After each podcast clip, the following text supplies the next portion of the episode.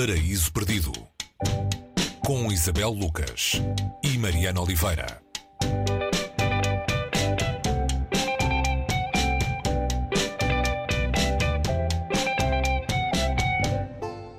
Hoje, no Paraíso Perdido, vamos eh, atrás das aventuras dos gigantes Gargantua e do seu filho Pantagruel.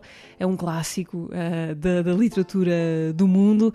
O que é que encontramos, uh, Isabel, vários séculos depois, nesta coleção de, de episódios, de aventuras escritas por uh, Rabelais no século XVI? Uh, sim, é daqueles livros que o título é tão falado, não é? que já se perdeu um bocadinho como começa o, o Manuel Freitas nesta, nesta versão que acaba de sair em, em Portugal, que é a primeira versão integral dos textos publicados por Rabelais, um, acaba por dizer que de tal maneira esta, estas obras quase que se perdem um bocadinho, uh, a, a, autoria vai se perdendo e à medida que uhum. a autoria vai se perdendo e também se vai perdendo outra coisa, que é a autoria do tradutor. Uh, e neste caso a autoria do tradutor é, é, é, é tão importante, ou muito importante, não é tão importante quanto, mas é, é, muito importante porque é a maneira como conseguimos receber este texto hoje. Mas um, é uma obra que começou por ser hum, escrita, tem, tem cinco, cinco livros, nós vamos ter aqui dois volumes. Gargantua e Matagruel é, uma, é um caso em que o filho nasce antes do pai. Isto porquê? Porque Pantagruel é filho de, de Gargantua, são dois gigantes, um, mas Pantagruel foi o primeiro a, a, ser escrito por Rabelais.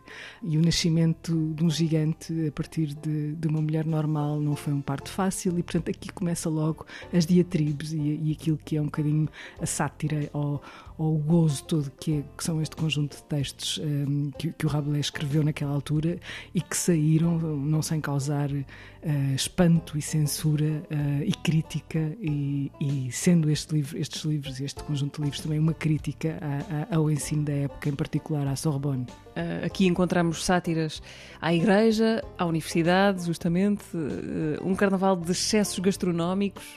não é por acaso que um dos livros de culinária mais, mais conhecidos cá chama-se o livro de Pantagruel, é? lá está, está, o tal conjunto de referências que vamos buscar, já não sabemos muito bem onde. Sim, e isto acaba por ser este, este, este, o Pantagruel acaba por ser aconselhado pelo pai não é? a, conhecer, a conhecer o mundo e a conhecer o mundo aqui da maneira mais, um, mais digamos, uh, dionisíaca e ele acaba por explorar eh, to, todos o que são os grandes prazeres eh, da vida. Portanto, temos aqui uh, de, desde o do sexo à, à, comida, não é? com um grande receituário e muito, tudo muito, muito bem regado. Há, quem brinque que este é um dos, um dos grandes compêndios de vinho que, que está aqui. Mas mas, ou seja, isto não para levar à letra só neste sentido, portanto, temos aqui uma grande diversão, uma grande paródia do, do mundo, não é? Uma, e feita por duas personagens que, que, que, ficaram para a literatura como duas grandes personagens humorísticas, mas, mas também uma visão daquele mundo. Um, o Rabelais sofreu um, um bocadinho com, com a escrita uh, deste livro, este livro sai em, em, pleno iluminismo, mas ele foi educado ainda com, os requisitos da, da Idade Média, mas já muito agarrado aos clássicos gregos que ele transporta aqui e que são, de alguma maneira, foram de alguma maneira nessa época também uh, renegados pela universidade a que pertencia, então a Sorbonne, tendo ele que ir à procura de outros lugares para estar, desenvolver o seu pensamento e a sua escrita. Queres falar de algum episódio em particular? Há muitos neste Há muitos, há muitos. o episódio livro. do parto, do, do, do, parto, talvez seja aquele que, que, me tenha ficado da primeira leitura que, que eu fiz do, do, do, livro, na tal versão que estava cá há muito tempo, muito tempo editada, e, onde, onde há a mãe a barafustar, a, a barafustar e, e, e, a, e a dizer que não quer mais filhos, eh, sobretudo daquele, daquele pai.